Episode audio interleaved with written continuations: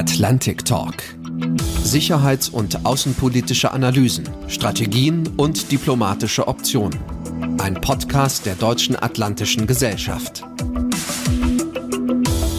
Hallo und herzlich willkommen bei dieser 38. Folge vom Atlantic Talk, dem Sicherheitspodcast der Deutschen Atlantischen Gesellschaft. Ich bin Oliver Weiland, Ihr Host und Moderator. Die politischen Spitzen der 30 NATO-Mitgliedstaaten haben in den letzten Junitagen auf dem Madrider Strategiegipfel wegweisende Beschlüsse gefasst. Eine strategische Neuausrichtung der NATO war schon länger geplant. Angesichts des russischen Angriffskrieges auf die Ukraine war sie allerdings dringend notwendig geworden. Die Mitgliedschaft Finnlands und Schwedens, die geplante ständige Alarmbereitschaft von 300.000 NATO-Soldatinnen und Soldaten zur Verteidigung der NATO-Ostgrenze, vielseitige militärische und finanzielle Unterstützung der Ukraine, all das unterstützt die Lebenschancen der angegriffenen Ukrainerinnen und Ukrainer. All das erhöht die Sicherheit weiterer Staaten innerhalb und wohl auch außerhalb des NATO-Bündnisses. Ein Grund zu allgemeiner Heiterkeit sind solche Beschlüsse aber dennoch nicht denn sie machen deutlich, dass Krieg in Europa eben nicht der Vergangenheit angehört, dass Verteidigung und Abschreckung ab jetzt gezwungenermaßen zu einem Teil auch unseres alltäglichen Lebens werden. Zur neuen NATO-Strategie gehören aber auch weitere Themen. Das strategische Verhältnis zu China, die globale Gesundheit, Hunger bis Pandemie, der Klimawandel, der internationale Terrorismus, Migration, auch das sind strategische Aufgaben der NATO, denn es sind Sicherheitsfragen. Mein heutiger Gast, Rüdiger König, weiß das seit langem. Der ständige Vertreter Deutschlands bei der NATO in Brüssel ist seit Jahrzehnten krisenerfahren im politischen wie im militärischen Sinn. Der Politikwissenschaftler und Staatsrechtler König war im Lauf seiner diplomatischen Karriere bei den Vereinten Nationen in New York tätig, ebenso wie in der deutschen Botschaft im pakistanischen Islamabad.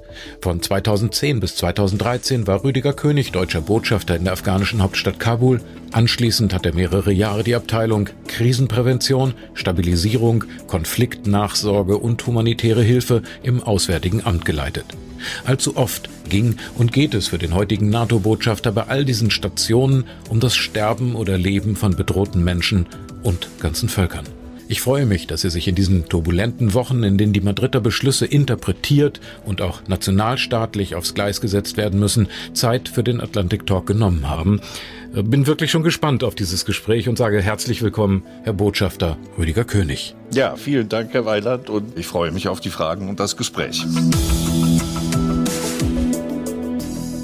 Der NATO-Gipfel in Madrid Ende Juni war ja ein Strategiegipfel, Herr König. Bevor wir da jetzt auf einzelne Beschlüsse eingehen, darf ich Sie als erstes mal fragen, was ist das eigentlich, eine militärische Strategie?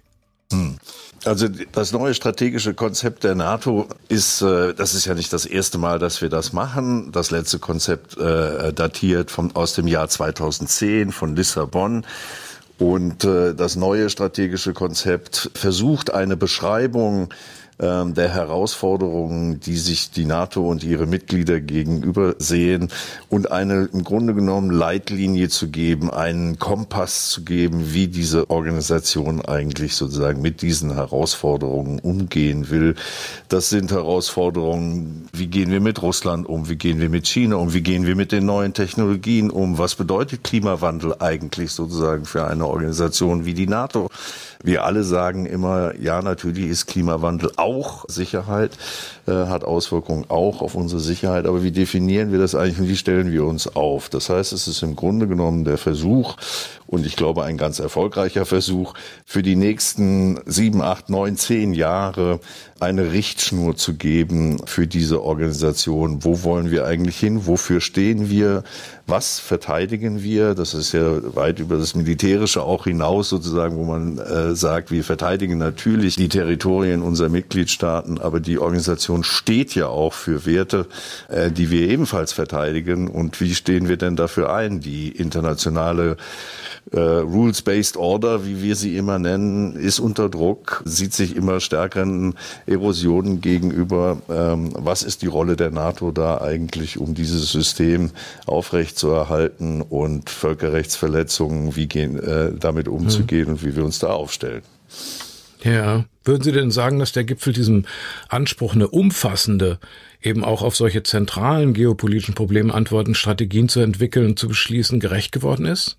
Ich glaube im Großen und Ganzen ja. Äh, ich glaube, wir haben das in der Strategie, das Verhältnis zu Russland vor dem Hintergrund des massiven Völkerrechtsbruchs äh, durch Moskau neu definiert. Und ich glaube, wir haben einen erfolgreichen Versuch ähm, äh, gemacht, in diesem strategischen Konzept eine Antwort zu finden, wie wir eigentlich mit äh, einer solchen massiven Völkerrechtsverletzung äh, und einem Bruch der internationalen Rechtsordnung umgehen, wo hier die Rolle der NATO ist. Ich glaube, wir haben zum ersten Mal auch äh, sozusagen China in den Blick genommen, was äh, sozusagen ein anderes äh, Verhältnis ist. Aber wie der Generalsekretär immer sagt, und ich finde es ein sehr schöner Satz, wir wollen nicht nach China, aber China kommt zu uns. Und auch da muss sich die Organisation, die NATO, letztendlich aufstellen. Insofern glaube ich, ist das gelungen. Es ist auch gelungen, zum ersten Mal intensiver sich damit auseinanderzusetzen, was bedeuten diese modernen Technologien für uns, also wieder ein englisches Wort, Emerging Disruptive Technologies, wie wir sie in der NATO nennen. Mhm. Wie gehen wir eigentlich damit um? Cyber, Space, ähm, also die ganzen modernen Herausforderungen des 21. Jahrhunderts bilden wir in dem Konzept ab. Und ich glaube, vor dem Hintergrund, dass es 30 Staaten sind um den Tisch herum, die sich auf ein solches Konzept auch einigen müssen, mit 30 unterschiedlichen Ansätzen, ist eigentlich ein ziemlich gutes Konzept herausgekommen, finde ich. Ich gehe noch mal auf den Begriff der Strategie ganz kurz ein äh, und habe mir mal Wikipedia nachgeschaut. Da kann man ja so einiges nachschauen und da steht äh, die Strategie, genauer Militärstrategie, ist die Theorie und Praxis von der Vorbereitung des gesamten Landes oder einer Koalition auf die Kriegsführung. Nun haben wir angesichts des russischen Angriffskrieges äh, in der NATO gesehen, dass diskutiert wird, was können wir eigentlich für die Ukraine tun. Äh, Doppelfrage also, bereitet die NATO, die Mitgliedstaaten zum Beispiel auch in Europa auf den Krieg vor? Und wenn ich das auf die konkreten Fragen äh, rüberbreche, dann stellt sich zum Beispiel die Frage freier Seezugang der Ukraine äh, im Bereich äh, Odessa zum Schwarzen Meer. Will die NATO da mehr oder weniger doch garantieren, dass dieser Zugang zum Meer frei bleibt? Denn dazu müsste man die europäischen Mitgliedstaaten vielleicht auf eine Kriegssituation vorbereiten. Hm. Also ich glaube zunächst mal, ich würde gern, gern einen Punkt machen. Die NATO ist nicht nur eine Militärorganisation. Das ist, glaube ich, äh, ganz wichtig. Wir sind eine politisch-militärische Organisation. Insofern die Wikipedia-Definition für militärische Strategie will ich da jetzt jetzt nicht anzweifeln. Aber sie deckt natürlich nicht alles ab, was wir hier in der Organisation tun an Strategie. Aber ich will der Frage jetzt um Himmels Willen auch nicht ausweichen, sondern einem konkreten Beispiel. Natürlich tritt die NATO und ihre Mitgliedstaaten und auch Deutschland dafür ein, Freiheit der, der Seewege. Dafür steht die NATO. Das ist auch unser strategisches Ziel. Ähm, das haben wir auch in dem Konzept beschrieben, dass wir dafür eintreten als völkerrechtliches Prinzip. Und die Mittel am Beispiel der Ukraine? Also hier setzt die NATO natürlich äh, darauf, in, in, enger Zusammenarbeit mit den Vereinten Nationen und auch im Hintergrund unter Mitwirkung äh, der Türkei eine Lösung für äh, die Öffnung der ukrainischen Häfen zu finden. Das heißt, hier setzen wir nicht auf eine militärische Lösung, sondern sozusagen auf eine politische Lösung. Ob diese politische Lösung zustande kommt, vermag ich jetzt zu jetzigen Zeitpunkt nicht, nicht zu sagen. Die Verhandlungen laufen weiter.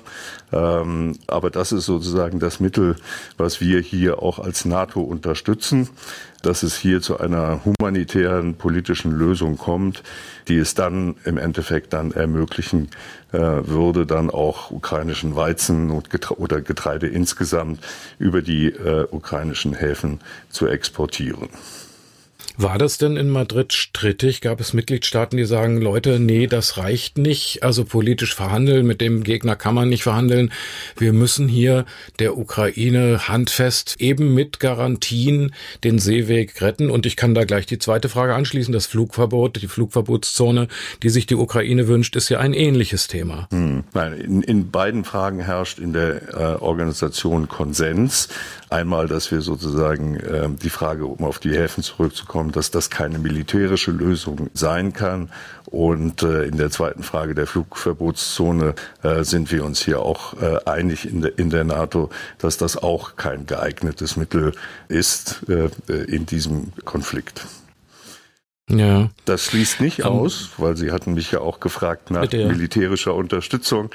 Natürlich leistet auch die NATO ihren Beitrag, die Ukraine in die Lage zu versetzen, äh, sich gegen diesen Krieg, äh, den Russland vom Zaun gebrochen hat, zu wehren.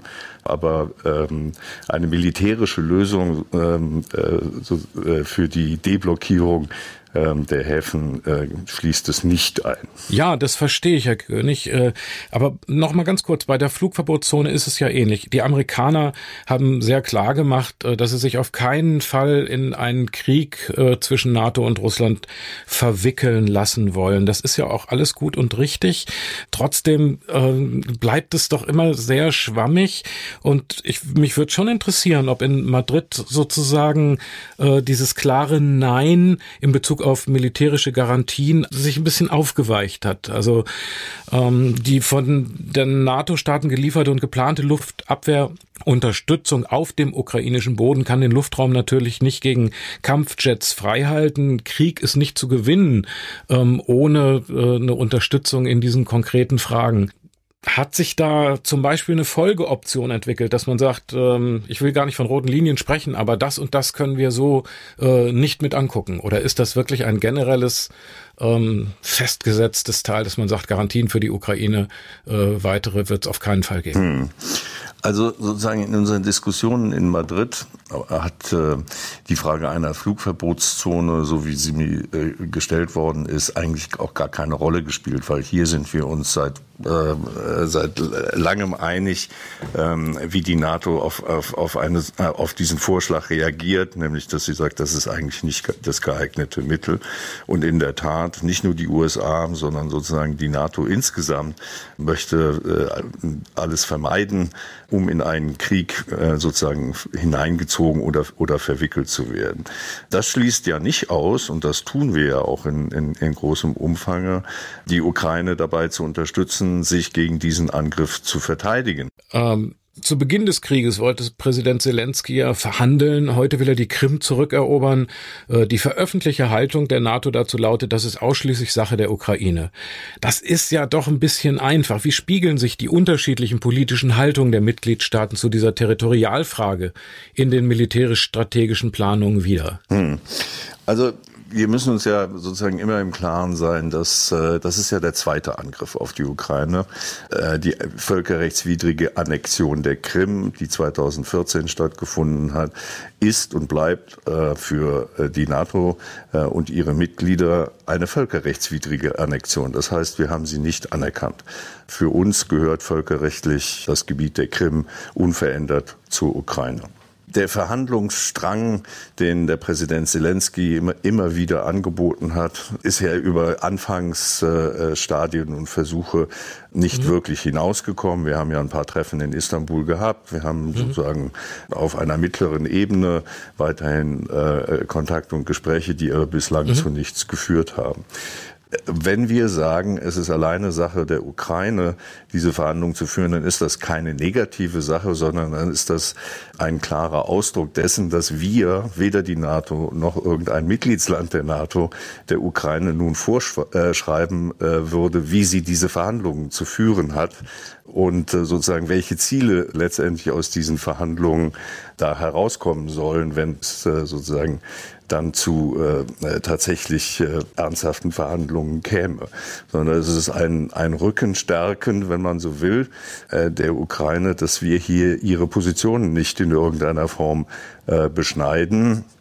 Und wenn der Präsident sagt, die Krim äh, gehört zu, zur Ukraine, ist das völkerrechtlich völlig korrekt wenn er die zurückerobern will und die ohne die militärische Unterstützung des Westens äh, wären das aber dann doch wohl wenig glaubhafte Optionen, also äh, in aller Vorsicht und äh, ohne da arrogant zu werden. Aber insofern gibt es ganz klar doch auch auf der NATO-Strategieseite einen Zusammenhang zwischen dem, was geht und was nicht geht, wenn man über Ziele und Mittel nachdenkt. Ähm, unbenommen, unbenommen ihrer Antwort der, der, der Souveränität der Ukraine. Ja. Ich meine sozusagen die militärischen Ziele, die die Ukraine äh, für sich definiert, offen gestanden, die will, will ich jetzt nicht darauf untersuchen, wie realistisch oder nicht sie sind. Ähm, mhm. ähm, deshalb eben auch mein Hinweis, in der Tat, völkerrechtlich ist das für uns Territorium der Ukraine. Äh, ob die militärisch wieder zu gewinnen ist, wie gesagt, will ich jetzt mal nicht kommentieren. Ja. Ähm, und unsere Unterstützung, die wir, die wir leisten, ähm, bleibt ähm, auf dem Prinzip, wir wollen alles tun, äh, was möglich ist, dass die Ukraine in der Lage ist, sich äh, gegen diesen Angriff zu wehren. Ja. Ist die Frage nach einem schnellen Friedensschluss äh, versus, ich benutze mir das Wort Diktatfrieden, äh, diskutiert worden in Madrid? Ähm, äh, nein. Frankreich. Also, ähm, sicherlich in dem einen oder anderen Gespräch ähm, am Rande ähm, ist, äh, ist das sicher auch ein, auch ein Thema gewesen, äh, aber nicht um den Tisch herum. Mhm. Präsident Zelensky hat jetzt darum gebeten, man möge ihm behilflich sein, dass der Krieg vor dem Einbruch des Winters beendet wird. Das wäre schön, ne? Ja, das, also ich meine, das würde hier, glaube ich, äh, äh, jeder unterstützen, ähm, äh, wenn, wenn das tatsächlich gelänge. Gibt es Zeitszenarien, auf die sich die NATO einstellt? Äh, nein, sondern wir haben in Madrid und auch der Bundeskanzler äh, hat das äh, ja auch öffentlich gesagt. Wir haben gesagt, wir werden die Ukraine so lange unterstützen, wie es notwendig ist. Äh, das ist ein sehr offener Zeitbegriff und wir haben hier auch keine zeitlichen Vorgaben äh, gemacht in dieser Frage.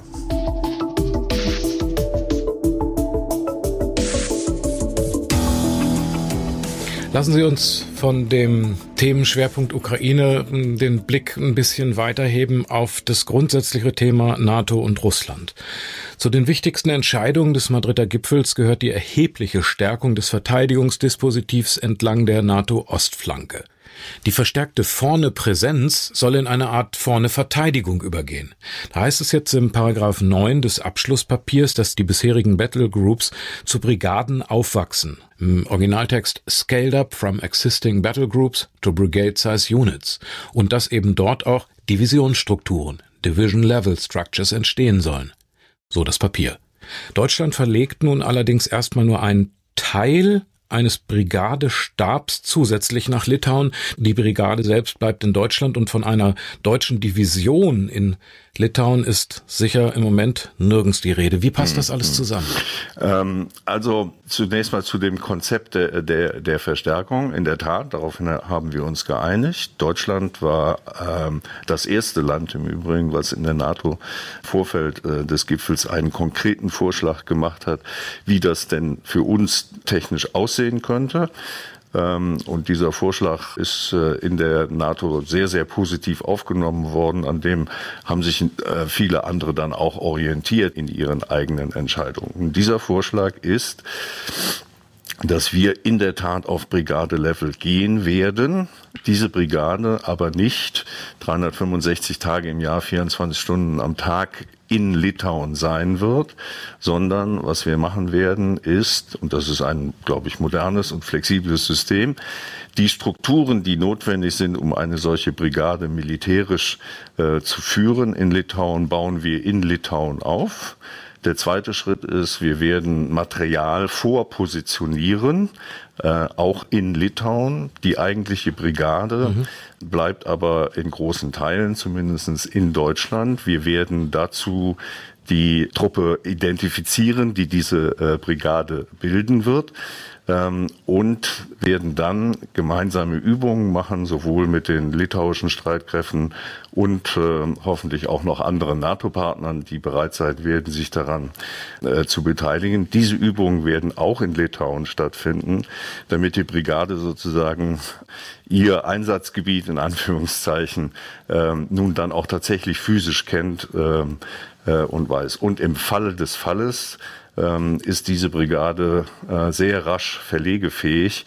Sollte es dann notwendig sein, ähm, dass aufgrund äh, sozusagen der Bedrohungslage die schnelle Verlegefähigkeit äh, erforderlich ist, dann ist die auch gewährleistet. Wir ähm, haben mit diesem. Darf ich kurz fragen? Ja. Darf ich ganz kurz fragen, wenn Sie sagen schnell? Also bisher war ja schon ein Riesenproblem mit der ähm, schnellen Einsatztruppe, dass die versuchen wollte, die Einsatzzeiten von 43 auf 30 Tage zu reduzieren. Was ist denn dann schnell in diesem Modell? Hm. Also ich, ich kann jetzt noch keine Zeitangabe machen, sozusagen, ähm, wie, wie rasch äh, äh, die Brigade äh, dann im Fall des Falles da sein äh, äh wird. Ähm, äh, ich bin allerdings absolut sicher, dass wir eine Zeit hinbekommen werden, dass äh, das Notwendige ähm, äh, äh, ermöglicht. Das heißt, um das etwas weniger kompliziert auszudrücken, wir sind uns alle im Klaren natürlich über dieses Problem und wir wissen aber auch alle, äh, dass wir eine Struktur dahin bauen werden, äh, die rechtzeitig für jedes Szenario äh, vor Ort sein wird.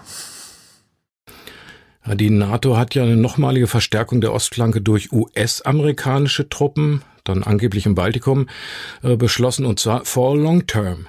Auch wenn der russische Außenminister Lavrov den NATO-Russland-Rat für ein überflüssiges Format erklärt und Russland die Grundakte mehrfach gebrochen hat, die NATO hatte sich bisher an die Selbstverpflichtung der NATO-Russland-Grundakte gehalten und auf die dauerhafte Stationierung, Stichwort Long Term, von zusätzlichen Kampftruppen auf dem Territorium der NATO-Beitrittsstaaten von 97er verzichtet. Also mhm. was immer auch Substantial Combat Forces genau meint. Die Grundakte wird in der Gipfelerklärung jetzt nicht erwähnt, auch nicht förmlich suspendiert. Was gilt denn jetzt? Wie muss man das verstehen? Mhm. Also in, in, im Hinblick auf die Grundakte ähm, hat Russland so ziemlich jeden Aspekt dieser Grundakte äh, massivst verletzt durch den Angriff auf die Ukraine, ähm, aber nicht nur. Aber Russland hat, hat die NATO-Grundakte nicht aufgekündigt. Das Gleiche ja. hat die NATO getan. Wir haben sie nicht verletzt, aber wir kündigen sie auch nicht auf hinsichtlich der Frage sozusagen, ja, was ist denn nun, wenn ihr da zusätzliche Verstärkungen an die Ostflanke bringt? Äh, wie ist das mit der dauerhaft stationierte? Dauerhaft stationierte. Ähm, wie ist denn das mit der Vereinbarkeit mit der NATO-Grundakte? Ähm, die NATO-Grundakte äh, spricht in diesem Zusammenhang äh, und bezieht sozusagen diese äh, Entscheidung ausdrücklich auf das Sicherheitsumfeld. Das Sicherheitsumfeld hat sich nun dank des russischen Angriffskrieges in Europa fundamental geändert, so dass wir als NATO sagen, damit ist auch die Grundakte äh, nicht nur verletzt worden, sondern massiv verändert worden und kann mhm. derzeit nicht die Grundlage äh, dafür bilden, was wir an Schutz der NATO-Mitglieder an der Ostflanke tun. Die beiderseitige Nichtaufkündigung steht äh, aber auch einer Verstärkung der Ostflanke nicht im Wege, weil, wie gesagt, das Sicherheitsumfeld sich fundamental verändert hat.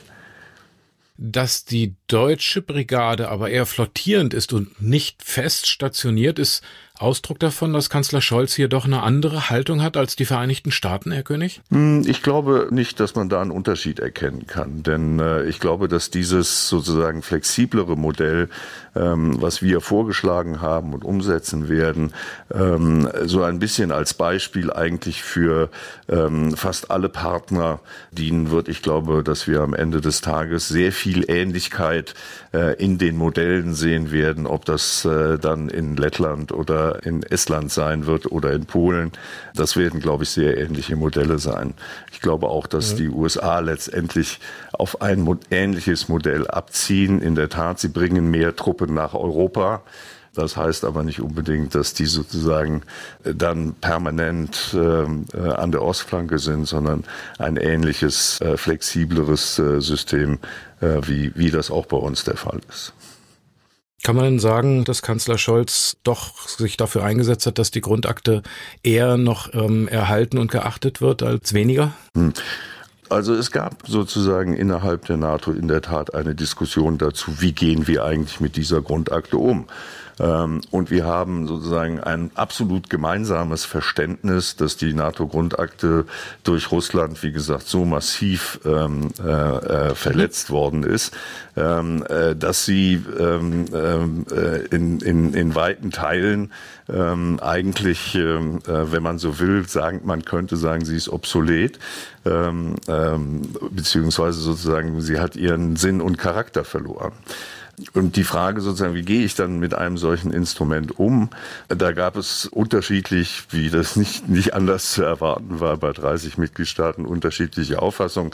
Die einen sagten sozusagen, ja, mehr oder minder unsere Position, dass durch diese Verletzungen die Beschränkungen, die wir uns ja selber sozusagen auferlegt haben und das veränderte Sicherheitsumfeld ähm, äh, ein, einer Verstärkung der Ostflanke nicht äh, im Wege stehen. Ähm, aber Notwendigkeit, ähm, äh, jetzt von unserer Seite äh, diese NATO-Grundakte zu kündigen, ähm, sah diese Gruppe nicht. Es gab eine andere Gruppe von Staaten, die sagten, naja, dann können wir sie doch auch kündigen. ähm, und äh, man hat sich letztendlich dann auf, den, äh, auf das geeinigt, was man jetzt im strategischen Konzept findet, nämlich sie findet keine Erwähnung. Ja, danke. Stichwort Schweden-Finnland. Es gibt die NATO-Erweiterung an der Ostgrenze 1300 Kilometer. Vielleicht, denn ganz sicher ist es noch nicht. Kann der türkische Präsident Erdogan nochmal hinter seine Zusage zurück? Zum Beispiel, wenn es jetzt zu Interpretationsunterschieden des Memorandums zwischen den Schweden und der Türkei kommt, was die äh, Auslieferung von äh, mehreren in Schweden lebenden Kurden betrifft. Wie sehen Sie das? Hm. Also ähm, in der Tat, das ist noch nicht in trockenen Tüchern. Der Ratifikationsprozess hängt bei jedem einzelnen Mitgliedsland an den innerstaatlichen Voraussetzungen. Und innerhalb dieses Ratifikationsprozesses kann es natürlich auch immer wieder theoretisch dazu kommen, dass die Türkei sagt, nee, nee, aber das war doch eigentlich jetzt anders besprochen oder die Schweden und die Finnen sagen, äh, das äh, geht aber jetzt über das MOU hinaus oder hin und her. Also ich rechne damit, dass man da nochmal äh, in, im einen oder anderen Fall ein paar Hürden wird überwinden müssen. Ich würde mich natürlich freuen, wenn das ein sehr schneller und äh, sehr reibungsloser Prozess ist. Aber in diesem Ratifikationsprozess in der Tat steckt auch da, wie so oft, der Teufel noch im Detail.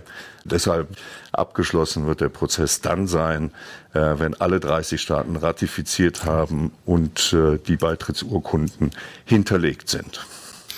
Halten Sie dann dieses Verschleppungsverfahren, ist jetzt mein Wort, Sie müssen es ja nicht wiederholen, Sie sind Diplomat, ich bin Journalist, halten Sie dieses Verschleppungsverfahren für gefährlich für die Finnen und die Schweden? Ich meine, es ist ja ein offener Status. Die Beitrittsprotokolle sind unterzeichnet, das wird den Russen definitiv nicht schmecken und gleichzeitig stehen Schweden und Finnland ja noch nicht unter dem Schutz von Artikel 5. Hm. Also wir haben ja Schweden und Finnland als Mitgliedstaat, Deutschland und viele andere Staaten auch in unterschiedlicher Form eine Sicherheitsgarantie gegeben. Ähm, unsere Sicherheitsgarantie bezieht sich mit viel, mit unseren europäischen Unionspartnern, die das alle in gleicher Form vollzogen haben, auf den Artikel 47.2 Absatz 2 des EU-Vertrages, der eine Beistandsgarantie ist und eine Unterstützungsgarantie ist. Die ist in der Tat nicht so weitgehend wie der Artikel 5. Und auch die anderen Nicht-EU-Mitglieder, die individuelle äh, Beistandserklärungen abgegeben haben, bleiben unter dem äh, Artikel 5. Wir haben den Eindruck, dass sowohl Schweden als auch Finnland äh, mit diesen Schutz- und, und Unterstützungszusagen durchaus einverstanden sind und sich hier sozusagen gut aufgenommen fühlen, auch für diese Überbrückungszeit von der wir nicht ja. genau sagen können, wie lange es dauert, weil die Ratifizierungsprozesse, wie gesagt, sind in 30 Staaten sehr unterschiedlich.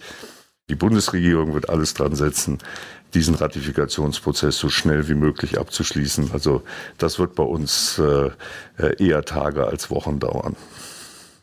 Ja. Die russische Seite, Herr König, hat in den letzten Monaten mehrfach den Einsatz von Nuklearwaffen angedroht. Diese Drohung ist eine Dauererzählung russischer Propaganda, die gerade in Deutschland immer wieder erfolgreich Angst produziert. Denn sie tut so, als könne die Atommacht Russland einen Krieg überhaupt und generell und niemals verlieren. Der amerikanische Historiker Tim Snyder hat kürzlich in einer Replik auf Jürgen Habermas darauf hingewiesen, dass das faktisch falsch ist, weil in der Geschichte haben sowohl die Atommacht Russland wie auch die Atommacht USA schon mehrere verlustreiche Kriege gehabt, erlebt, verloren, wie man es nennen will. Afghanistan ist nicht das einzige Beispiel. Warum lassen sich viele NATO-Mitglieder von der atomaren Drohkulisse Russlands immer wieder so erpressen? Hm. Also ich, ich würde leicht widersprechen dem letzten Satz. Ich glaube, dass wir als NATO ähm, hier um unseren großen Tisch herum uns davon nicht haben erpressen lassen und auch nicht haben beeindrucken lassen. Es ist äh, erneut aus, aus unserer Sicht natürlich ein, ein geradezu fahrlässiger Umgang äh, mit den Verantwortungen, die eine Atommacht unter dem Atomwaffensperrvertrag, den Russland auch unterzeichnet hat, umgeht. Aber ich glaube jedenfalls, die Organisation hier beobachtet das sehr aufmerksam. Wir sind wachsam. Was passiert denn da eigentlich? Aber von den Bedrohungen ähm, haben wir uns, glaube ich, hier jetzt nicht sozusagen beeindrucken lassen. Und äh, sollte sozusagen die äh, Moskau darauf abgezielt haben, hier möglicherweise die Solidarität und die Einheit, ähm, die ja in bemerkenswerter Weise seit dem Überfall auf die Ukraine ähm, im Bündnis und auch darüber hinaus entsteht, auseinander zu dividieren, dann ist ihr das nicht gelungen. Und das ist auch gut und richtig so, dass ihr das nicht gelungen ist. Dass sowas immer Besorgnis auslöst, wenn eine Atommacht damit droht, ähm, ihr Potenzial äh, in welcher Form auch immer zum Einsatz zu bringen. Also dafür habe ich mehr als Verständnis und dass das immer eine, eine Debatte auch, äh, auch auslöst und auch auslösen äh, sollte, ähm, ist auch richtig. Dass Atommächte keinen Krieg verlieren können, ähm, halte ich auch für fragwürdig. Man kann Kriege auf ja. viele Art und Weise verlieren, auch als Atommacht. Ja. Äh, dass die Amerikaner für den Fall, dass Russland jetzt taktische Atomwaffen tatsächlich einsetzen würden, äh, da zurückschrecken, äh, ihre ganzen Garantien einzuhalten, weil sie doch eben die indopazifische Flanke für wichtiger halten, diese Sorge und dann halt die Ukraine als einfachen Pufferstaat aufgeben könnten, diese Sorge gibt's nicht. Nein.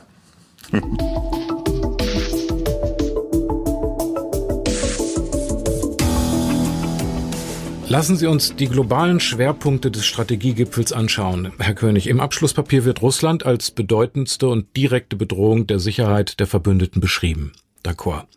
China hingegen wird nur als Herausforderung für unsere Interessen, Sicherheit und Werte benannt.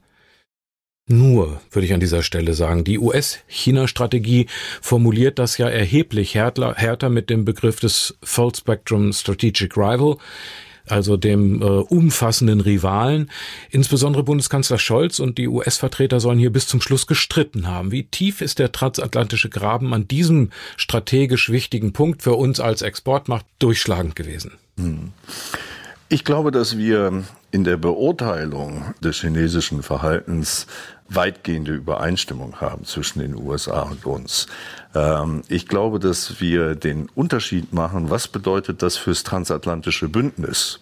Da sehen wir halt sozusagen, ähm, was für Bedrohungen gehen von China in Anführungszeichen für ähm, oder was, was für Herausforderungen gehen von China für das Bündnis aus ähm, die zwangsläufig natürlich andere sind, als sie es in ihrer unmittelbaren Nachbarschaft äh, im Asien-Pazifik-Raum äh, sind, wo wir äh, ja in der Tat, und das bestreitet ja auch keiner, äh, sehen, dass China durchaus auch militärisch in dieser Region doch äh, mit Macht äh, seine Interessen durchsetzt. Ähm, aber hier geht es ja so äh, um das strategische Konzept der NATO. Hier geht es äh, um die Definition der Herausforderungen für den äh, euroatlantischen Raum. Äh, und die sind ähm, in, in, in ihrer Ausprägung anders. Und dazu sozusagen ausbalancierte Sprache zu finden, äh, ist uns, glaube ich, gut gelungen letztendlich. Aber das war in der Tat schon eine Diskussion. Es ist ja schon häufiger gesagt worden, die Aufgaben sollten auf Amerikaner und Europäer aufgeteilt werden. Hier die eigenständigere europäische Säule gegen Russland, Terror in Afrika und Nahost, dort die USA, die Taiwan und dann natürlich auch die See- und Handelswege im Indopazifik sichern. Wenn man keine globale NATO will, wird eine solche Trennung der Aufgaben doch eigentlich immer wahrscheinlicher, oder? Mm, jein, das würde ich mit einem kräftigen Jein beantworten. Ähm, ich, ich glaube sozusagen im Verhältnis zu China, und das haben wir auch äh, versucht in, in diesen äh, äh, beiden Paragraphen, wie ich finde, gut und ausgewogen zu beschreiben, ähm, wir haben gemeinsame Herausforderungen, die sowohl die Staaten des Indo-Pazifiks als auch die Europäer und die Amerikaner und Kanadier treffen. Das ist das Infragestellen der internationalen äh, rechtebasierten Ordnung auch durch China ganz ja auch auch ganz offen und der Versuch es durch eine andere Ordnung zu ersetzen. Ähm, das ist sicherlich eine der großen gemeinsamen Herausforderungen, die wir haben. Und hier bietet sich natürlich eine Zusammenarbeit der NATO auch mit den Staaten im Asien-Pazifik-Teil an. Wenn Sie sich die deutsche Asien-Pazifik-Strategie angucken, spiegelt sich das da ja auch, ähm, auch sehr deutlich wider. Die Freiheit der Seewege, über die wir am Anfang gesprochen haben, äh, über das äh, Schwarze Meer und die Ukraine, gilt genauso natürlich für das südchinesische Meer. Also haben wir auch natürlich ein hohes Interesse daran, dass diese Seewege genauso frei und offen bleiben, ähm, wie sie völkerrechtlich festgelegt worden sind äh, und dass es da sozusagen nicht zu einseitigen Veränderungen kommt. Also es gibt eine Menge Überschneidungen und da muss man dann die Rolle der NATO ähm, definieren und ich glaube, das haben wir getan äh, in, in diesem Bereich. Wenn ich an Cyber denke, ähm, ähm, ist das nochmal ein weiteres Beispiel. Wir alle sind von Cyberangriffen und äh, auch da bietet sich dann eine Zusammenarbeit äh, mit den Staaten, ob das nun Japan ist oder, oder Australien, äh, geradezu an. Aber es ist ja kein Zufall, dass die Franzosen bei dem Atomdeal rausgeflogen sind. Und man kann ja nicht von, von, sagen wir mal, deutscher oder europäischer großartiger Präsenz im Indopazifik sprechen, nur weil die Fregatte Bayern mal irgendwie zum Sushi-Frühstück fährt. Also das ist ja doch, da gibt's doch klare Trennungslinien. Hm. Ja, in, in der Tat. Also ich meine, ich glaube, die Bayern, also das würde ich natürlich nicht so sehen, dass sie nur zum Sushi-Frühstück da war. Ich glaube, es war schon ein, ein wichtiges und richtiges Signal ähm, äh, und äh, gut, jetzt zu dem äh, zu dem Rüstungsgeschäft, da will ich mich jetzt nicht äußern zu ähm, als als nicht Beteiligter. Aber ich meine, die Präsenz äh, Frankreichs im Pazifik äh, ist ja geradezu Augenschein, äh, augenfällig. Ja. Frankreich ist ja so eine pazifische Klar. Nation, äh, schon allein durch die Territorien, die äh, die dort in dem mhm. Raum äh, zu Frankreich gehörig sind. Ähm, und ich glaube, dass wir auch in der Zusammenarbeit, in der Präsenz, äh, war ja nicht nur die Fregatte Bayern da, sondern auch andere NATO-Mitglieder ähm, äh, zeigen äh, in, der, in, in der Region immer mal wieder auch physische Präsenz und das ist auch gut und richtig. Trotzdem nochmal zu den Mitteln. Also hat man zum Beispiel jetzt äh, in Europa, respektive in Deutschland, aus der Abhängigkeit im Energiesektor von Russland äh, gelernt und gibt es im strategischen Konzept, wenn man an die Mittel der NATO-Mitglieder denkt, dann ähm, auch Lehren aus dem, was jetzt mit Russland passiert ist? Entflechtung im Wirtschaftsbereich, so wie bei der Pandemie, ähm, so jetzt eben auch in anderen zentralen technischen Sachen. Hat sich da was geändert durch hm. die strategische Debatte auf dem NATO-Gipfel in Madrid. Ja, also das würde ich auf jeden Fall äh, unterstreichen. Wenn wir uns strategische Konzept gucken, wir sehen, dass der Begriff sozusagen, den wir hier gefunden haben, der Resilienz, ähm, äh, sich im Grunde genommen quer durch diese Bereiche auch zieht. Äh, und unter den Begriff Resilienz fällt zum Beispiel auch die Frage Schutz von kritischer Infrastruktur. Und schon sind wir genau bei dem Thema, was Sie gerade äh, genannt haben. Und hier beschäftigt sich die NATO äh, in ihrem strategischen Konzept eben auch genau mit diesen Herausforderungen und gibt eine Antwort, eine Leitplanke, wie die Organisation damit umgehen soll und wird. Sind denn Partnerschaften im Indo-Pazifik mit den eingeladenen Gästen wie Australien, Neuseeland, Südkorea, Japan und der NATO äh, geplant? Konsultationen über Strategie Chinas und wie äh, China da einzudämmen ist? Mhm. Ja, alle von Ihnen genannten Staaten sind bereits Partner der NATO und äh, das ist sicherlich eine Partnerschaft, ähm, die in den kommenden Wochen und Monaten weiter, weiter ausgebaut äh, werden soll, über das gesamte Spektrum äh, hinweg von, wie gesagt, ganz oben dem, der, der, des Teilens gemeinsamer Werte und der Herausforderungen an sie bis hinunter sozusagen zu sehr praktischer Zusammenarbeit über Interoperabilität ähm, der Streitkräfte, äh, Trainingsmaßnahmen äh, äh, und, und, und. Also das werden wir sicherlich in den nächsten Monaten sehen, eine Vertiefung ähm, dieser Partnerschaften. Zur Geopolitik gehört heute, dass die viel zitierte, auch in unserem Gespräch schon zitierte, ähm, regelbasierte Welt- und Handelsordnung auch gegenüber schwächeren Partnern tatsächlich gerechten Regeln folgt. Das haben auch und vielleicht besonders NATO-Staaten in der Vergangenheit oft versäumen lassen. Das nehmen die äh, Staaten der Welt auch zur Kenntnis. Gerechter globaler Agrarhandel gehört dazu. Die Klimafragen gerecht zu gestalten gehört dazu. Äh, ebenso wie die Freigabe von vielleicht pharmazeutischen Patent- und Herstellungsrechten für vulnerable Staaten. Die Migration. Wieso scheint es nötig? Ja, es geht um Sicherheit. Aber wieso scheint es nötig, dass das Militärbündnis NATO sich jetzt auf diese Fragen draufsetzt und ich sag mal ein bisschen provokant, diese ganzen Fragen jetzt versicherheitlicht? Hm. Also ähm, ich sehe nicht so, dass sich die NATO auf die Themen draufsetzt, äh, sondern was wir versucht haben, und ich glaube, wie gesagt, das ist uns auch ganz gut, äh, ganz gut gelungen in diesem strategischen Konzept, ähm, herauszumändeln, was bedeuten diese ganzen Herausforderungen, ganzen Probleme, die Sie in Ihrer Frage genannt haben, eigentlich für die NATO?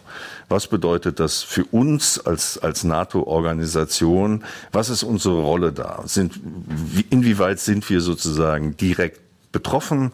Ähm, was kann die NATO denn äh, äh, dazu beitragen, mit diesen Problemen umzugehen?